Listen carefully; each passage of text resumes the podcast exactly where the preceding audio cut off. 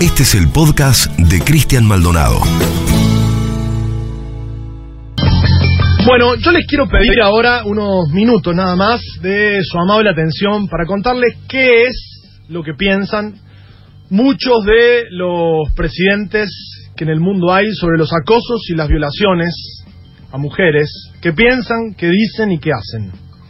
Y después ustedes me dicen si creen que esto tiene algo que ver con lo que nos pasa. Quiero empezar por Donald Trump, el presidente del país más poderoso del mundo. Miren, ayer justamente venció el plazo que le habían dado a Trump los abogados de la periodista Jane Carroll para que presentara una prueba de ADN. El año pasado, Carroll acusó ante la justicia al presidente de Estados Unidos de haberla violado en el vestidor de una tienda de lujo a mediados de la década del 90. La periodista denunció que en aquella oportunidad Trump introdujo la mano bajo su vestido, le bajó la ropa interior y la violó hasta que ella finalmente pudo escapar. Trump desmintió a Carol en público, negó los dichos y dijo, esa mujer no es mi tipo. En 1993, Harry Hart III, colaborador del New York Times, publicó una biografía justamente sobre Donald Trump titulada El magnate perdido.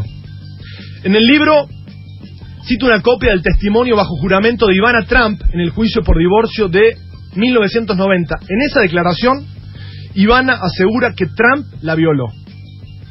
Jura que él llegó una noche a su casa con mucha furia, después de una operación estética en la que se puso pelo, y según el testimonio de su ex mujer, Trump la culpó por haberle recomendado el cirujano, le dijo que le dolía lo que le habían hecho y en un ataque de ira, el ahora presidente de la nación, según esa declaración jurada, se le tiró encima y la violó. En esa declaración bajo juramento Ivana cuenta que se escapó, que se encerró en una pieza y que a la mañana siguiente Trump le preguntó burlonamente si le había dolido. Cuenta el colega Santiago Donnell, luego de entrevistar al autor del libro, que cuando fue publicado ese libro de Hart, el editor W.W. Norton, presionado por los abogados de Trump, incluyó con cada copia una hoja suelta con una especie de desmentida, sin desmentida de Ivana, quien había cobrado 14 millones de dólares en efectivo en el divorcio y había firmado estrictas cláusulas de privacidad, como suelen hacer las élites cada vez que esto pasa. Y de ahí dijo que había sido violada no en el sentido criminal o literal, sino que había sentido que la habían violado como mujer. Eso dijo Ivana Trump después del el acuerdo de separación. A todo esto Trump ha dicho públicamente que las mujeres no tienen ningún drama en que las estrellas, por ejemplo, las agarren de la vagina o de donde sea, o que las mujeres son en esencia objetos estrictamente agradables, o que Hillary Clinton no tenía posibilidades de satisfacer a Estados Unidos porque ni siquiera podía satisfacer a su esposo, en clara alusión al caso Bill Clinton-Mónica Lewinsky. Está todo documentado esto que yo les estoy contando ahora. Trump llegó a justificar públicamente el acoso sexual en el ejército. Miren, en un tuit del año 2013 escribió, de 6.000 acosos sexuales no reportados en las Fuerzas Armadas, solo 238 han sido sancionados. ¿Qué otra cosa esperaban si mezclaron a los hombres con las mujeres? Genios. No se trata de un caso puntual de un presidente, de ninguna manera, lamentablemente.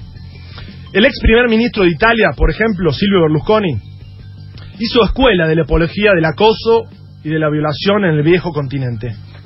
Una vez le preguntaron sobre varios casos de violación que se habían producido en Italia y Berlusconi, también en público, responsabilizó irónicamente a las mujeres. Dijo, tendríamos que tener en las calles tantos soldados como tantas son las bellas mujeres italianas. Creo que no lo lograríamos nunca, explicó sonriente esa vez Berlusconi. Berlusconi hizo del acoso en público prácticamente una especialidad de la casa. ¿Puedo palpar un poco a la señora? le dijo a una enfermera de la Cruz Roja tras un terremoto en Italia, por ejemplo. Además de sus comentarios tan graves como despreciables, Berlusconi ocupó en Italia Las primeras planas también por causas como la de Karima, la menor de edad por la que una fiscalía de Milán investigó a Berlusconi por institución a la prostitución de menores y concusión. Trump y Berlusconi. No son dos casos aislados, lamentablemente. El presidente de Filipinas, Rodrigo Duterte, por ejemplo, en la ciudad de Davao, si hay muchas mujeres bonitas, dijo, habrá muchas violaciones. Eso es lo que dijo, así concluyó su respuesta el jefe de Estado filipino. El presidente ruso, Vladimir Putin, confesó también en público que no tiene días malos porque no es mujer. Y el presidente de Turquía, Erdogan, explicó en una conferencia que los hombres y las mujeres nunca pueden estar en posiciones iguales porque eso está en contra de la naturaleza. Y sabemos que no hace falta irse muy lejos para encontrar presidentes de una nación que hagan apología de la violación, del acoso, o que defenestren públicamente a las mujeres por su condición de mujeres.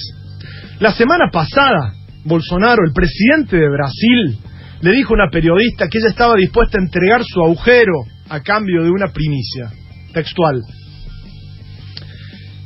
Y a la política María do Rosario le dijo en el año 2014, ya le expliqué que no iba a violarla a usted porque usted no se lo merece, es muy fea. En campaña aclaró además que tuvo cuatro hijos hombres y que con la quinta falló porque salió mujer. Todo está documentado, lo que le estoy contando yo a usted. Lenín Moreno, el presidente de Ecuador, dijo semanas atrás que las mujeres solo denuncian acoso sexual cuando el hombre es feo. Así como usted lo escucha. Mauricio Macri, no sé si se acuerdan de quien fuera hasta no hace mucho presidente argentino, el que prometía la revolución de la alegría. ¿Se acuerdan? Bueno, él aseguraba también públicamente que no les cree nada a las mujeres que denuncian acoso callejero porque les encanta, según Macri, que las acosen y les digan de todo, y que es mentira que las mujeres se ofenden por eso. Ayer mismo se viralizó un video del presidente Sebastián Piñera, presidente de Chile, que el diario Clarín calificó como polémico.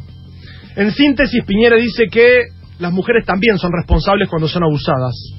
Dijo textual que hay casos de violación y de violencia contra las mujeres que ocurren no solamente por voluntad de los hombres de abusar de ellas, sino también por la posición de las mujeres de ser abusadas. Textual. En medio de un acto ocurrió esto, en el Palacio de la Moneda, acompañado por su esposa, por funcionarios del gobierno, mientras además interpretaba un texto que había escrito Gabriela Alcaín, una joven de 17 años que fue asesinada junto con su madre por su pareja. Piñera dijo ahí, a veces no es solamente la voluntad de los hombres de abusar, sino que también la posición de las mujeres de ser abusadas. Y dijo que, por lo tanto, es necesario corregir al que abusa, pero también hay que decirle a la persona abusada que no tiene que permitir que eso ocurra así como lo escuchan, el presidente de Chile, Sebastián Piñera. No por nada sus fuerzas de seguridad violan, abusan y cometen todo tipo de vejaciones contra mujeres en las represiones en las que también matan y le disparan a los ojos a los manifestantes a los que su esposa describe como alienígenas. ¿Qué le parece a usted todo esto que acabo de contarle? ¿Qué piensa de esto que escuchó? Digo, porque después algunos se escandalizan con esa canción creada por un colectivo de jóvenes chilenas que se escuchó en todo el mundo como un himno feminista. Esa canción que dice, el violador eres tú. Esa canción que dice, la culpa no era mía, ni dónde estaba, ni cómo vestía. Esa misma canción que dice, el Estado opresor es un macho violador. Un macho violador. Suscríbete al canal de Cristian Maldonado en Spotify para escuchar más episodios.